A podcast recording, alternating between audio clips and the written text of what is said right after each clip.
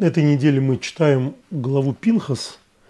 Ну и, в общем, таким образом все ближе приближаемся, все ближе приближаемся, э, извините за такой оксиморон, к концу книги Бемидбар, э, ну и вообще к концу истории Маше. Хотя впереди целая книга «Дворим», но уже в этой главе, в главе Пинхас, э, Господь э, сообщает Маше или велит ему готовиться к скорому уходу из жизни. И хотя э, само это событие произойдет э, э, только к концу, в самом конце книги «Дворим», уже сейчас Всевышний говорит Маше назначить Иешуа своим преемником. Давайте почитаем этот отрывок. Я напомню, что происходит это в связи с э, темой смерти. То есть э, недавно умерла Мирьям, после нее Аарон. И вот теперь Господь сказал Маше, «Взойди на эту гору Аварим и посмотри на страну, которую я отдаю сынам Израиля». Это у нас книга Бамидбар, глава 27, начиная с 12 стиха. «Когда ты увидишь ее, ты приобщишься к своему народу, как приобщился к своему народу твой брат Аарон ибо в пустыне Цин вы поступили вопреки моему слову. Когда община возроптала, вы не явили у них на глазах мою святость посредством воды. Это та самая история при Маемериве в Кадеше в пустыне Цин. Э, вот, значит, э, Всевышний рассказывает, что напоминает, что Аарон, собственно, умер и не вошел в землю Израиля э, из-за того, что участвовал в грехе вот, той самой истории с посохом, которым ударили по скале, э, вместо того, чтобы сказать скале. И за это ни он, э, ни, ни вот, как выясняется, и Маше тоже не войдут в землю Израиля. Что на это отвечает в нашей главе Маше? Маше сказал Господу, «Пусть Господь, Бог, дающий дыхание всему живому, назначит человека над общиной, который бы выходил перед ним и шел бы перед ними, который будет выводить их и приводить обратно, чтобы община Господа не была подобна стаду без пастуха. Э, Господь сказал Маше, возьми себе Яшо, сына Нуна, человека, в котором есть дух, и возложи на него руку. Поставь его перед священником Элиазаром и перед всей общиной, и при них дай ему напутствие. Элиазар – это сын Аарона, который стал первосвященником вместо него – Удели ему от своего величия, чтобы вся община сынов Израиля слушалась его. Пусть он предстает пред священником Илязаром, а тот будет вопрошать для него Господа через Урим. По его слову будут выходить в бой, и по его слову будут возвращаться. И он сам, и все сыны Израиля, вся община вместе с ним. Маше поступил так, как велел ему Господь. Он взял Иошуа, поставил его перед священником Илязаром и перед всей общиной. Э, вся эта история, этот разговор, диалог недолгий Маше с Господом э, по своему словарному запасу, по теме, по всему строению очень похож на то, как э, описывалась смерть Аарона. Давайте вспомним это всего главу назад. Мы читаем, как умер Аарон. Это глава Хукат, то есть две главы назад. Ну, мы на прошлой неделе читали две главы, Хукат и Балак, поэтому это было на прошлой неделе. Э, мы э, слушали, как мы читали о том, как Господь сказал Маше и Аарону. Аарон должен присоединиться к своему народу. Вот слушайтесь в абсолютно одинаковые формы, одинаковый лексикон, одинаковую тему.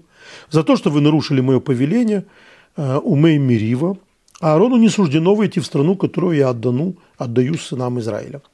А, я, кажется, не сказал, это 21 глава, а, начиная с 22 стиха. «Возьми Аарона и его сына Элиазара и возведи их на гору гор. Сними с Аарона его одежды и облачи в них его сына Элиазара. Аарон же присоединится к народу своему, он умрет там. Маше сделал все, как повелел Господь. Они взошли на гору гор на глазах у всей общины. Маше снял с Аарона его одежды и облачил в них его сына Элязара. И Аарон умер там на вершине горы, а Маше и Элязар спустился, спустились с спустились с горы. Вот очень похожие описания, те же самые причины, те же самые следствия. Но именно в силу их похожести мы видим очень ярко и ясно разницу, огромную разницу. Когда Господь указывает на, на то, что сейчас умрет Аарон и велит готовиться к его смерти, он тут же сообщает э, или частью этого, этой подготовки является назначение преемника. Это его сын Элиазар. Э, кроме того, описывается, как именно этот преемник назначается. Это снятие одежд первосвященника, это, как мы с вами не раз говорили, особые одежды, которые надевает только первосвященник. Любой другой человек, надев э, одежды первосвященника, несет таким образом смертный грех, а совершает смертный грех, несет смертную кару. А с другой стороны, первосвященник, который служит э, недостаточным количеством одежд, тоже э, грешит смертным грехом. В общем, это такой мундир, очевидная принадлежность первосвященника. Вроде короны у царя. И вот рассказывается, что именно передача этих одежд есть назначение э, преемника. Вместо Аарона, его сына Элазара, Элазара одевают, в те же, одевают в те же одежды. В отличие от этого, когда мы читаем в нашей, вот, первый наш отрывок э, о смерти Маше, Э, и о повелениях, которые Всевышний ему в связи с этой неминуемой смертью дает, э, мы не видим, э, что в нее, в эту речь Бога к Маше, входит назначение преемника. Мы видим, что это инициатива Маше. Давайте это прочитаем еще раз. Как говорит об этом Маше. Маше сказал Господу – Вайдабер Моше Эларон Лемер. Лемор. Вот это Моше сказал Господу, и дальше, что он сказал, это э, пусть назначит человека вместо меня и так далее. Это очень известная формула. Вейдабер, вот это вот обращение между этими двумя, Моше и Господом, это самая распространенная, одна из самых распространенных фраз в Торе. Только всегда обычно она в другом порядке. Вейдабер Хашем Моше и сказал или обратился э, Господь к Маше. Э, а тут буквально э, единичный случай, когда порядок другой. Маше обратился к Богу. То есть Бог ничего про преемника, про назначение преемника, про порядок преемника с самого начала не сказал. И мы видим таким образом, э, что эта речь о преемнике зашла буквально по инициативе Маше. Э, сказал Маше Богу, а не Бог сказал Маше. Э, надо заметить, что мы помним Второзаконие, пятая книга Торы, которую мы начнем читать после Бамидбар, она содержит соответствующие места рассказа Маше, то, что Маше рассказывает Э, народу Израиля, все, что с ним происходило. И вот там о своем этом назначении, э, и об этом предназначении, э, поручении, которое дал ему Маше, в книге «Дворим», в главе 1, в самом начале книги «Дворим», Дворим 37 стих, Маше пересказывает эту историю иначе. «И за вас Господь прогневался также и на меня». Ну, об этом мы говорили почему это называется из-за вас, и, и, и почему Маше вдруг свой грех э, переводит стрелки, как говорят, на, на народ. Не будем на этом останавливаться. Но вот как он рассказывает эту историю. Бог сказал, и ты тоже не войдешь туда. Яшо, сын Нуна, который служит тебе, он войдет туда. Укрепи его, потому что он передаст эту страну в владение Израилю. А, то есть э, он рассказывает об этом в качестве инициативы Бога. Ну, мы понимаем и мы видим в нашей главе, э, что Маше эту инициативу высказал, и Господь ее принял. Э, то есть, так или иначе, это стало волей Божьей. Стало. Стало волей Божьей после того, как Маше ее воплотил в жизнь. И там в связи с этим Сифры такой знаменитый мидраж к этим книгам, говорит так, что почему об этом рассказывается, что вместо тебя пойдет он, Иешуа, почему Бог так говорит Маше в пересказе Маше, это заслуга праведника, то есть похвалить праведника. Праведник, даже Шикашаем, не вторым миноилом, когда они умирают, уходят из этого мира, они в процессе этого ухода из этого мира, то есть в тот момент, когда надо о себе подумать, о душе подумать, они думают о, об обществе, об общине, о мире. И Маше на эту скорбную весть о том, что вот он тоже поднимется на гору и тоже умрет, вместо того, чтобы Э, говорить о себе, говорит о нуждах народа, что необходимо назначить преемника. Должен быть кто-то, кто будет их приводить, выводить, выводить на бой, уводить с боя и так далее. Занимается общественными делами. Ну, это, да, действительно так. Тут видно величие личности Маше, э, но нет в этом комментарии главного – ответа на вопрос, а почему это инициатива Маше? Почему, в отличие с историей Аарона, когда Господь части рассказа о, о будущей смерти Аарона назначает ему преемника, рассказывает, как надо назначить ему преемника, сам Бог тут Маше изначально не говорит о том, что Ишоу Бенун будет его преемником, и не говорит о том, как его назначать, как его а, эту церемонию проводить. Я не нашел большого количества комментариев – к этому насущному вопросу, ответов на этот насущный вопрос. Э, но вот поделюсь с вами идеей, э, которая проходит, тем не менее, в различных местах и в, в результате текстологического э, анализа в разных местах подобные, подобной ситуации. Вот мы сейчас поймем и увидим, каким образом эта тема пусть и не прямо, а, а вот э, именно какими-то такими маячками высвечивается в разных местах. Но вопреки нашему обычному обычаю давать э, в конце все ответы, я дам изначально ответ, э, тем более, что мы о нем не раз говорили. Похоже, что э, на самом деле Господь не устанавливает преемника Маше изначально, потому что изначальное изначальный план а, был, заключался в том, что после смерти Маше у него и не будет никакого преемника, не будет никакого нового руководителя, не будет никакого нового вождя. Вот кого именно не будет, об этом мы тоже сегодня поговорим. А, то есть Маше – это вот такой уникальный вождь еврейского народа, первый, кто его вывел из Египта. Он должен был ввести изначально народ в землю Израиля – а, и после того, как он бы ввел его в землю Израиля и э, выводил его на бой, то есть помог бы захватить эту землю, э, больше никакого вождя бы не было.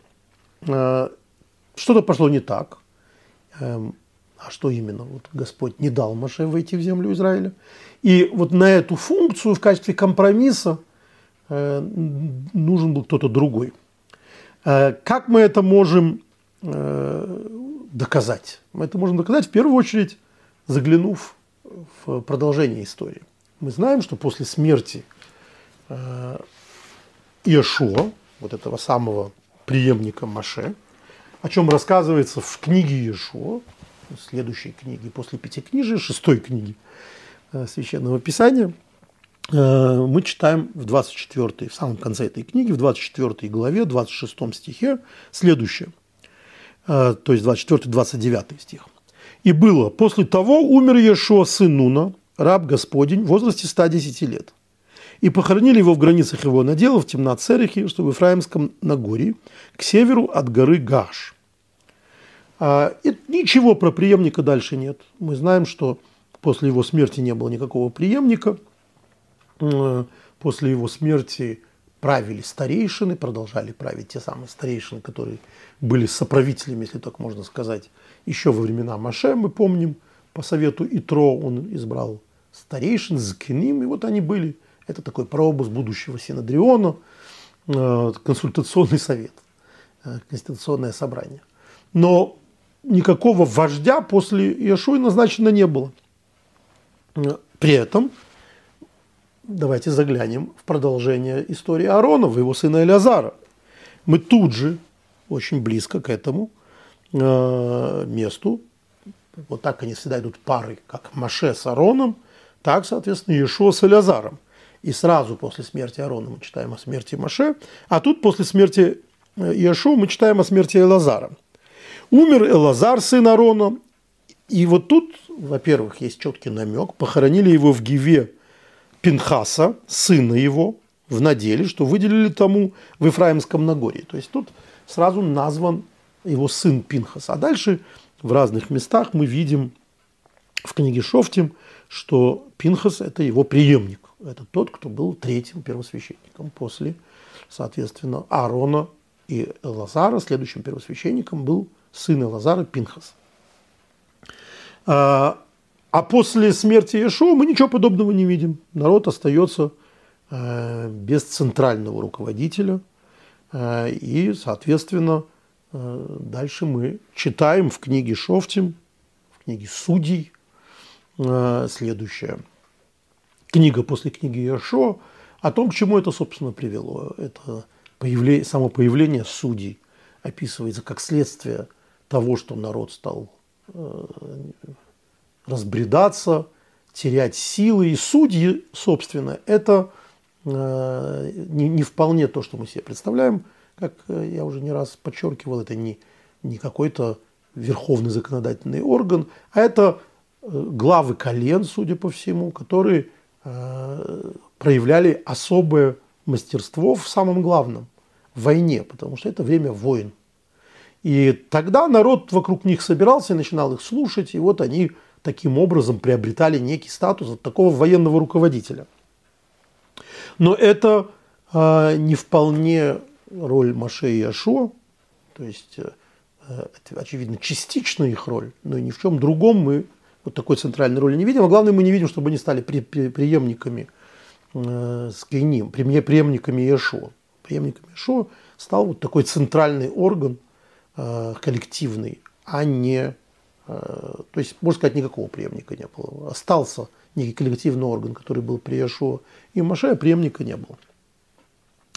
Э, и сейчас, когда мы с вами читаем, как Маше молит Господа о том, чтобы он дал этого преемника, а не оставил народ без преемника, то мы видим удивительную вещь. Э, какие слова используют Э, Маше. Что, чем Маше объясняет э, необходимость этого преемника? Вот давайте еще раз вчитаемся в это. Э, простите, вот это здесь. Пусть Господь, Бог, дающий всему, дающий дыхание всему живому, назначит человека над общиной, который бы выходил перед ним – и шел бы перед ними, который будет выводить их и приводить обратно, чтобы община Господа не была подобна стаду без пастуха. Тут очень много интересных мест. А, дело в том, что а, он почувствовал, да, мы по ней видим, что Маше почувствовал, что это стадо, паства народа Израиля собираются оставить без пастуха. И он, соответственно, а, пытается отговорить, как это у него раньше случалось с Богом, отговорить его от его решения. Но какие он использует в связи с этим э, лексику? Опять-таки обратимся к лексике. Это наше главное подспорье очень часто в изучении священных текстов, потому что ничего другого у нас нет. Мы имеем такую скупую картину, что мы должны попытаться вдумываться в каждое слово и из, этой, из этой лексики, и из и, употребления этой лексики в других местах понять, а что, собственно, за этими словами стоит. Вот он использует э, этот образ э, стада, оставшегося без пастуха. То есть, как говорят красиво, паствы без пастыря. Ну, стадо без, без, без пастуха. Это очень распространенный образ. Э, и он обычно это символ преданного руководителя народа. Того, который, значит, э, ведет свой народ, беспокоится там о каждой овечке, то есть о каждом человеке и так далее. Но иногда в Писании это титул самого Господа Бога. Это и в Теилим, в Псалмах, и в книге Ишая. Э, это образ Господа Бога, такого пастыря, который беспокоится о своем стаде. Э, но также часто это вполне э, человеческий образ. А, и надо сказать, что в книгах Ирмиягу и Хискеля, в пророчествах Ирмиягу и Хискеля, это еще и увещевание дурных пастырей, то есть пастуха, который себя плохо ведет со своим народом и не исполняет нужды народа, не беспокоится о них, пытается использовать в корыстных целях народ. А, и, и тогда вот, если бы не Бог, пастырь Израиля, то пропал бы народ. То есть вот из-за того, что нет хорошего пастуха, нет хорошего руководителя, то, соответственно, только Всевышний а, и, и, и беспокоится о них из-за того, что назначенные им пастухи а, не справляются или а, ведут себя на этой должности свои корыстно, безответственно и так далее. По этой аналогии мы понимаем, что здесь говорит Моше, что народ останется как стадо без кицой нашер энлаем как стадо без пастыря. То есть он говорит, отсутствие руководителя после моей смерти приведет к тому, что народ будет спотыкаться, будет падать, оставшись без, без пастуха. А, и таким образом а, Моисей а, выступает с позиции вот такого руководителя, который считает, что руководство народу нужно. И в определенном смысле он, можно сказать, что, исходя из этих аналогий, которые мы привели из других книг Священного Писания, он скрыто упрекает Бога. То есть ты пастырь, ты главный пастырь, не назначив своих пастухов, не назначив пастырей за, за, за стадом этим, который будет следить, ты таким образом э, не исполняешь свою обязанность в качестве вот такого главного пастыря. Еще тут одно очень интересное выражение. Очень странное выражение. Я э, думаю, что интонационно его выделял, но э, повторим еще раз. Э, он говорит так во Всевышний. Э, он обращается к Богу, Бог, дающий дыхание всему живому. Элкей арух и слыхол босер. Вот так вот можно перевести. Дающий дыхание всему живому. Э, почему именно это? Что вместо того, чтобы сказать милостивый Господь, вместо того, чтобы сказать прощающий, долготерпеливый Бог, он вместо этого используют э, вот такой странный титул, дающий дыхание всему живому. И вот для того, чтобы э, понять, что тут за этим кроется, давайте вспомним, а когда еще используется этот редчайший титул.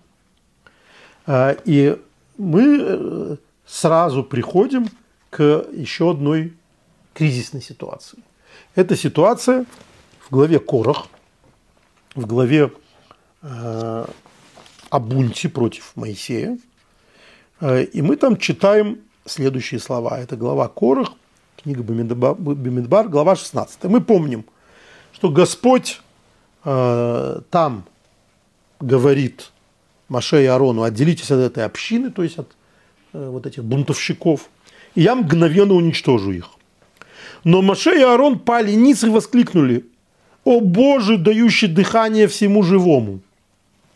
Неужели из-за греха одного человека ты будешь гневаться на всю общину? Вот там они тоже используют этот, этот редчайший титул. И это такая очевидная скрытая цитата. Ну, если не скрытая цитата, а, то это указывает на то, в чем смысл этого титула, соответственно, в чем смысл ситуации. Что они говорят? А, если мы этот мостик э, прокинем, вот этот мостик, который уже существует из-за этого редкого термина, то мы увидим, что эта ситуация на самом деле похожа не только использованием этого редкого наименования Бога, поименования Бога. Давайте э, вспомним, как, подумаем о том, какие еще э, совпадения или схожести, какие еще симметрии есть у этих двух разговоров между Богом и людьми.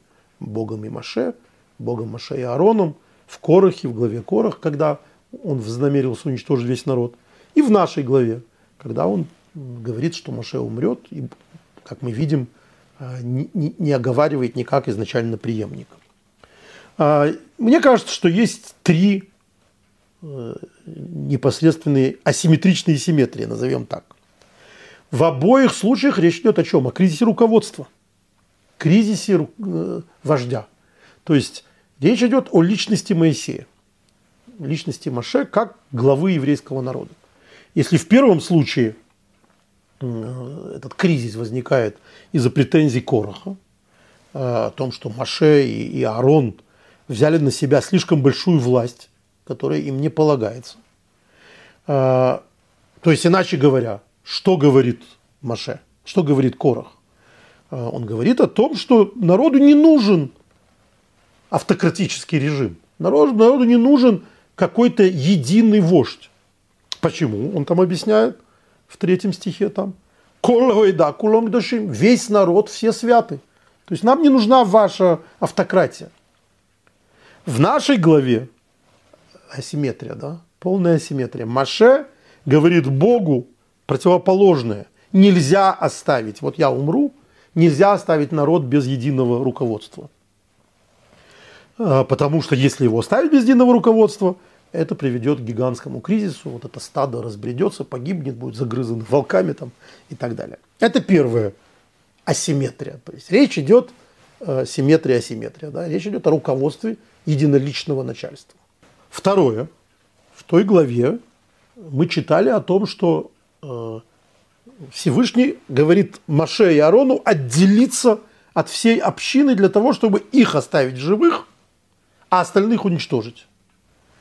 Э, а зачем он их оставляет живых, это известно, для того, чтобы таким образом исполнить обещание, которое было дано Аврааму там и так далее, посредством Маше и Арону, то есть вот оставшиеся сыны Израиля, остальных уничтожить.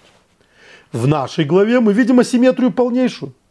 Всевышний говорит Маше вслед за Аароном отправиться на гору, то есть отделиться от народа, то есть умереть. А вот весь народ дальше пойдет сам к земле обетованной. То есть в первом случае, в Корхе, вы вместо всех остальных, то есть только вы, а не остальные. В нашем случае только остальные, а не вы. Это абсолютная вот такая асимметрия вокруг двух этих людей. И третье, а, в обоих случаях, ну это самое очевидное, Маше обращается к Богу для того, чтобы изменить его решение. В случае с Корохом Маше и Арон а, говорят, что это несправедливо уничтожить э, весь народ. Почему? Почему нельзя уничтожить весь народ? Потому что несправедливо уничтожать весь народ из-за одного. То есть э, Корох провинился, что же это, весь народ будет уничтожен? никакой не может быть коллективной ответственности. Это несправедливо. Э, и, и, и соответственно, в, э, в нашей главе мы видим э, вот эта симметрия, она не такая симметричная. Точно так же Маше говорит, несправедливо по отношению к этому народу наказать его, получается, в результате, из-за моего греха. То есть я согрешил, я не войду в землю Израиля, я не смогу ими руководить принимаю. Но они-то почему должны страдать? Это они окажутся покинутым стадом. Не про меня речь. Назначь им руководителя. Не наказывай их из-за моего греха. То есть там не наказывай их всех из-за греха Короха, а здесь не наказывай их из-за греха Моисея, из-за моего греха. И это э, такое тоже совершенно похоже э, на то, что э, это такая продуманная аналогия – и вот в этом смысле то, что он называет Всевышнего оба раза Богом, э, дающим вот этот вот дух жизни, э, это, видимо, титул, который обращается к Богу, который лишает, который хочет лишить духа жизни, который хочет уничтожить жизнь. И Моисей в таких случаях обращается, ты же источник всей жизни, не отбирая эту жизнь у всех. Это титул зарезервированный для такого момента, когда речь идет о абсолютном уничтожении народа. Вот такая, значит, аналогия. Но э, прежде чем поговорить э, более подробно о том, э, почему не назначают преемника и так далее, давайте сначала поговорим о том, а преемника на какую должность. Вот какую пост, какой пост занимал Маше? Вы об этом думали когда-нибудь? Кем был Маше? А, в Торе нет ни одного места, где Маше называют каким-то э, титулом, именуют каким-то титулом. То есть, а эти титулы существуют, их довольно много. Э, и в дальнейшем в Торе, и до этого. Никакого титула, э, каким титулом Маше не именуют. Мы с вами неоднократно говорили, что Маше Рабейну, распространенный титул, которым именует Маше еврейский народ, Маше наш учитель, учитель наш Маше, Рабейну. А это титул, который появился только в талмудические времена. Нигде в Торе его не называют э, Э, нет такой должности. То есть мы могли сказать, что это такой айтала, да? такой учитель с большой буквы, как в Иране, да? верховный правитель, это айтала. Ну, не обязательно верховный, но вот учитель, а с большой буквой айтала, вот это значит Хамейни. Про Маше такого в Торе нет. Мы не называем его нигде в Торе учителем с большой буквы. Э, более того, сейчас, когда э, Маше рассказывает о том, преемником чего должен быть назначен кто-то, вот кто-то вместо него, он тоже как-то странно это говорит. Он не говорит назначить царем, назначить руководителем, назначить наси, э, вождем, там, главой. Он говорит что-то такое странное, э, как будто бы избегает назвать, э, собственно, род занятия этого человека. Он говорит, пусть назначит Давайте вернемся в оригинал, потому что это очень важно. А, пусть назначит человека над общиной, который бы выходил перед ними и шел бы перед ними, который будет выводить их и приводить обратно. Назови мне этого человека. Как он называется? Ну, выводить и приводить обратно. Допустим, он полководец. Ну, назови его полководцем. Что это за должность такая? Почему описываются его какие-то обязанности, вместо того, чтобы Э, назвать, как именно эта э, должность называется, почему это только в описательном виде есть. Или э, мы видим в других местах, или вот здесь он говорит о том, что э, должен быть пастухом, не оставь без пастуха. Ну так давайте называть его Рое. Надо сказать, что так его называет Зогар. Моисея называют э, э Раем и верный пасты, верный пастух потому что именно это, кажется, Маше видит в качестве главной роли. Но опять-таки это не должность, это какой-то список обязанностей, выводить их, приводить их и так далее. Тем более этот пастырь – это уже очень метафорическая должность. Это не царь, не, не, не герой и так далее. Э, для того, чтобы объяснить вот всю эту идею, э, э, можно попытаться поговорить вот о чем.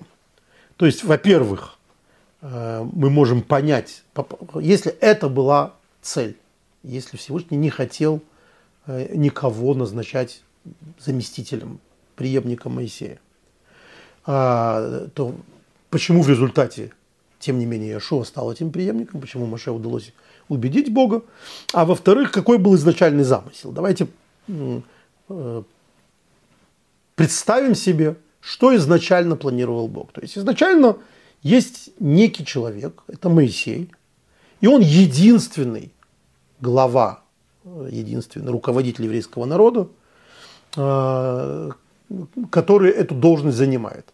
А так, кто единственный руководитель, кто единственный глава еврейского народа? Это Господь. Господь – это хозяин мира, э, и, соответственно, человеческая фигура, которая стоит во главе народа монарх, она мешает, она принижает э, эту роль Бога. То есть человек занимает божественное место. Вместо того, чтобы Бог правил народом, появляется некий шах, появляется некий король, царь, э, и он берет на себя это управление. Это не входит в планы Всевышнего. Э, это, в общем, известная концепция библейская о Царстве Небесном, Царстве Небес. В, во многих э, местах Писания, мы об этом с вами подробно говорили, когда говорили о Шмуэле, мы находим эту антимонархическую риторику. То есть э, идеал заключается в том, чтобы э, царь человеческий не закрывал, не стоял против Царства Небесного. Э, то, что мы видим из 27 главы Бамидбар, то есть, что Бог так хотел, это такая крайняя, это крайнее проявление. То есть, вот рамбамовское, э, в определенном смысле наследующее э, древнегреческую концепцию, заключается в том, что должен быть, должен быть царь у людей, но этот царь должен быть э, вот таким исполнителем воли Божьей. То есть он следит за тем, чтобы воля Божья исполнялась. Он не должен чувствовать себя самостоятельной единицей. В нашей главе мы видим, что Господь изначально предполагает крайнюю э, сторону этого вопроса. Не должно быть такого царя. Вообще никого не должно быть между человеком и Богом никто не должен стоять. А, то есть, что не должен быть никакой человеческий образ, который э, посредничает между человеком и Богом. Это только Господь, глава народа Израиля. И в этом смысле Маше это исключение исправил. Почему? Потому что у него есть особая роль. Его роль не просто посредничать между Господом и людьми, а, а, а э, он должен открыть людям понятие Бога. Его работа, вот он идет, Всевышний посылает его к фараону. Он его посылает в качестве кого? Он его посылает в качестве царя евреев, представителя евреев, экзиларха какого-то. Э, ничего подобного. Он его посылает для того, чтобы рассказать, что Бог собирается спасти евреев. То есть он уста Бога. Это его должность. Представитель Бога, уста Бога. А, вот мы видим, когда Всевышний общается с Моисеем э, у неопалимой купины. Бог ему говорит, иди быть кем. Он ему не назначает, не дает никакой, э, никакой ему должности. Вместо этого мы видим, что его, он идет для чего-то. Вывести вату, лиховы, шалхеку, элпары. Иди, я тебя пошлю к фараону, и выведешь мой народ, сынов Израиля из Египта. Вот его обязанность. Вот его должность. Выводитель народа Израиля из Египта. Уникальная должность, которой вообще больше никому не, э, не предстоит занять, потому что все, евреев из Египта вывели. Вывел это Моисей. Это его работа. Соответственно, его нигде не называют ни Мелых царь, ни Наси, глава, ни Сар вельможа, ни Нагид, э, такой э, правитель ни Нави, ни пророк, ничего такого в Торе не написано. А, то есть в качестве описательной характеристики его могут назвать Нави, пророком, но не в качестве должности. Потом появится должность Нави, должность пророка. Но Маше эту должность не занимал. И вот похоже на самом деле, что э, это разница того, что говорит Господь, того, соответственно, что является идеалом Торы, это разница между идеалом, к которому мы стремимся – и реальностью. То есть Маше тут исходит из прагматических соображений. Он утверждает, что в реальности э, народ останется без пастыря, то есть народ не будет слышать Бога и воспринимать его в качестве своего пастыря. А Бог говорит, нет, идеальная реальность, идеально, идеал это должно быть так, что люди э, слушают Бога, люди боятся Бога, люди идут по путям Бога, им не нужен никакой посредник. А, поэтому можно сказать, что назначение Иешуа – это компромисс, связанный с одной простой вещью. Выход из Египта, он не самоценен. И это то, что Маше ему, э, Богу, пытается сказать, а, пытается его переубедить. Он говорит, как же, я же со своей ролью до конца не, не, не, э, не справился, ты меня наказываешь. Выход из Египта был ради входа в страну Израиля. Если я не могу ввести евреев в страну Израиля, народ Израиля в страну Израиля, соответственно, должен быть кто-то другой, потому что вот эта уникальная должность, она ведь тобой это даже не уникальная должность, уникальная обязанность, она тобой была прописана. Ты мне сказал э, во время этого разговора нашего первого у неопалимой Купины, что моя задача вывести евреев из Египта, то есть привести в страну Израиль. Но если не я приведу их, то кто-то другой пусть приведет. А, надо сказать, что вот эта э, идея уникальности Моисея, уникальности должности Моисея, точнее должностных обязанностей Моисея, и поэтому э, изначальное отсутствие плана о, продолжении Моисея, она находит свое отражение, отражение еще и э, в том, что именно, как именно в результате, договорившись, Маше получает указание рукоположить, точнее, как он передает эту должность. Дело в том, что в иудаизме, в еврейской традиции есть распространенные э, способы передачи должности, вот таких верховных должностей. В первую очередь это помазание. Мы знаем, что царей потом помазывали на царство. Помазание елеем – это вот такое э, назначение царя. Царя либо первого царя, которого Бог назначил, потом его сына не надо назначать. Но если есть спор вокруг этого сына, то есть есть э, э, те, кто считает, что не он преемник, тогда проводят эту церемонию для того, чтобы таким образом подтвердить его преемственность. Вот эта передача преемственности этим маслом, этим обрядом. В нашем случае, недавно, в случае с Аароном, мы видим еще один способ. Передача одежд. Ну, я говорил подробно о том, что это одежды Аарона как первосвященника, но мы видим эту практику не только в э, вот в этой уникальной должностной истории. Мы видим, что точно так же, например, э, того же царя отличает одежда, царская корона. Ему передают царскую мантию, царскую корону или судейскую мантию. Вот мы часто видим, когда одежда – это введение в должность. И совершенно уникальное, то, что мы видим здесь, это Маше не передает никакой одежды, не передает свой посох, например. Он э, не помазывает его до царства, а он его возлагает на него руки, осуществляет рукоположение. Да? Вот это рукоположение это вообще что? Что это за такая процедура рукоположения? И опять, за неимением ничего другого, мы с вами должны обратиться – Э, к случаю, когда рукоположение еще используется. Это, э, этот случай приводит, э, в частности, энциклопедия Танах, энциклопедия Микроид, в статье Лихта «Смеха. Рукоположение». Он приводит такой пример. Рукополагали, то есть возлагали руки на козла отпущения. То есть, что таким образом делали?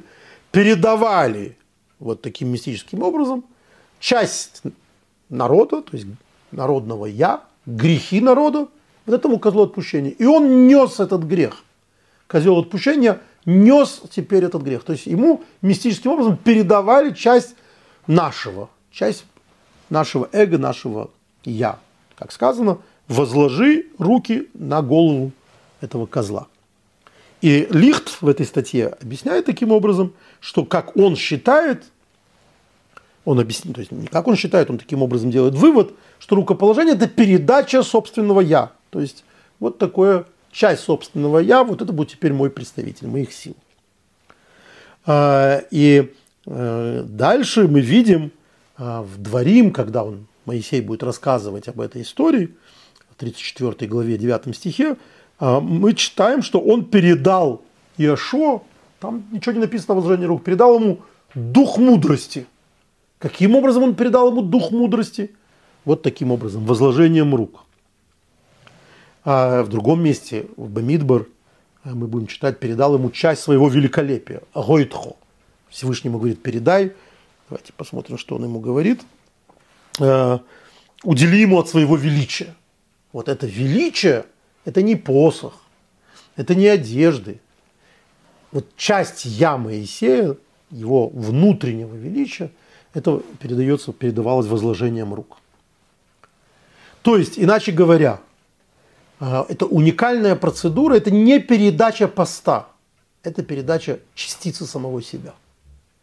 Если Коин передает пост, если царь передает пост, а, то вот Моисей не передает никакого поста, у него нет никакого поста, он передает частицу самого себя.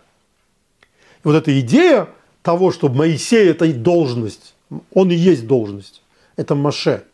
И, соответственно, главы народа Израиля, вот такие духовные вожди народа Израиля в разных поколениях, называются Зогаром из Паштуса де Моше. Это распространение Моше. Не распространение, это не частичка должностей. Они не немножко царь и так далее. Как сказано, кто-то сейчас цари, это раввины. Это другое.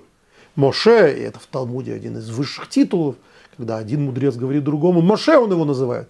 Его не зовут Моше. Но он говорит, я вижу в тебе дух мудрости, Моше. То есть ты не, как бы не сам по себе. К тебе вот такое воплощение Моше. Вот это моисейство, часть моисейства, это то, что передал Моше Иешуа. И, соответственно, а, дальше Иешуа это никому передать не может. И народом начинает править коллективный разум, зкеним, старцы, которые обеспечивают э, порядок, да. То есть их задача вот э, сбалансировать каким-то образом разные силы в обществе, разные взгляды в обществе. Они потом будут э, законодателями, они будут избирать судей и так далее. Потом они будут прислушиваться к пророкам или не прислушиваться. Потом появятся цари и так далее. Потому что вся эта система, она про должности. С должностями все плохо. А моисейство, должность Маше, должностные обязанности Маше, это абсолютно уникальная история, которую никому передать невозможно. А, с полным, полным исключением из правил, из правил мы видим, что передавали, передал Маше Иешуа. Что интересно, что вот эта процедура смеха, возложения рук, она в дальнейшем использовалась ровно э, вот для этого, для того, чтобы рукополагать раввинов. Э, то есть и сейчас это называется смеха, но это уже только название, диплом называется смехой. Но изначальное слово смеха означает рукоположение. И вот это рукоположение, это должна была быть преемственность от Маше через Иешуа, через Кеним, через старцев, через глав народа Израиля и так далее к этому человеку. И он дальше мог говорить закон. Не потому, что он очень, не только потому, что он очень грамотный, не потому, что он хорошо знает закон, а потому что на нем еще таким образом передана частица Маше. Вот эта частица Маше, которую дальше мудрецы Талмуда считали главной, Рабейну. Маше – учитель наш. Маше, который выводит нас из Египта. Написано в Талмуде, Маше, он первый освободитель, Маше будет последним освободителем. То есть Машех – Мессия будет нести в себе частицу Маше. Вот эту частицу. Вот этой частицы Маше не передали никому, потому что то рукоположение, которое в дальнейшем использовалось, пока эта цепочка была жива, от рукоположившего к рукоположившему, рукоположение раввинов времен Талмуда еще, это рукоположение было частичка мудрости Маше. То есть, то есть только частичка. А вот его свойства другие, то есть его главное выведение – народа из земли Египта, египетской, вот для чего он был назначен. Это все впереди.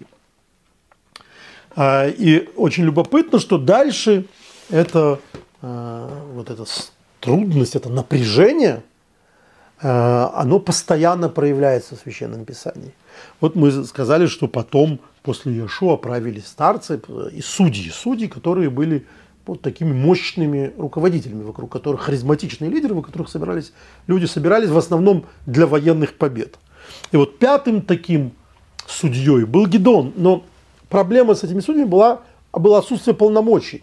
Они были главами каких-то крупных кланов, но э, от какого-то одного колена, никакой единоличной власти у них не было. А народ хотел этой единоличной власти.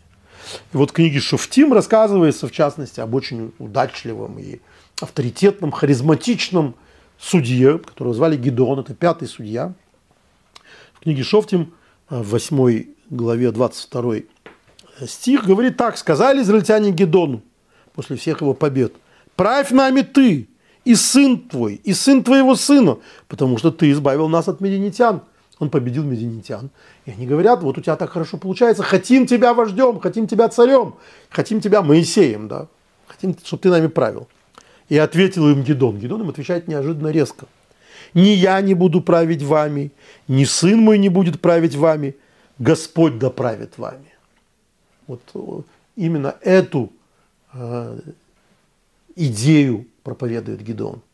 И дальше, как мы знаем, когда народ все время хотел себе царя, поставить над собой царя, и Шмуэль в результате вынужден это делать, он это делает совершенно против своей воли, считая, что они таким образом предают Господа, предают своего единственного царя, своего единственного пастыря, а, того, который должен их вести без всяких посредников, без возможностей человеческих слабостей, так свойственных руководителям, особенно автократам и так далее. И вот именно э, в нашей главе вся эта история э, вокруг э, изначальной инициативы, изначальной идеи о том, что Маше будет последним, а после него народ будет двигаться совсем иначе, без единого начальника. И просьба Моисея это изменить, и взгляд Моисея на этот вопрос, Маше на этот вопрос и так далее, вот это все заложило этот нерв, который проходит через все священное писание, но по большому счету является спорным для нашего времени. Какой строй лучше? Э, монархия, автократия, диктатура, демократия. А, окончательный ответ даст только приход Мессии, потому что, как приписывают Черчиллю, э, все эти строи отдельно отвратительны. Все они плохи. Просто ничего лучше демократии он не обнаружил. Вот похоже, что и Господь ничего лучше демократии не обнаружил. И поэтому э, и уже после смерти Моисея она предполагалась, вот такой совещательный орган, который э, будет править народом, но в качестве законодателя, а не, более того. А народ будет слушаться только Господа единого. И это идеал человеческого общества, богобоязненного человека, который боится только Бога, а не людей. Э, а с другой стороны, вот взгляд Моисея, который говорит, это нереально до прихода Машеха. Вот эта дихотомия, она, к сожалению, это напряжение, она, она, она до сих пор э, ответов не дала. Не до сих пор ответ не найден. И чего удивительного, если об этом спорили еще Бог с Моисеем. Хорошей вам всем субботы, хорошей недели. И дай Бог нам мудрых руководителей – а главное богобоязненного общества, чтобы люди на самом деле не власти боялись, а боялись своей собственной совести, то есть, иначе говоря, голоса Божьего, как бы они его ни называли.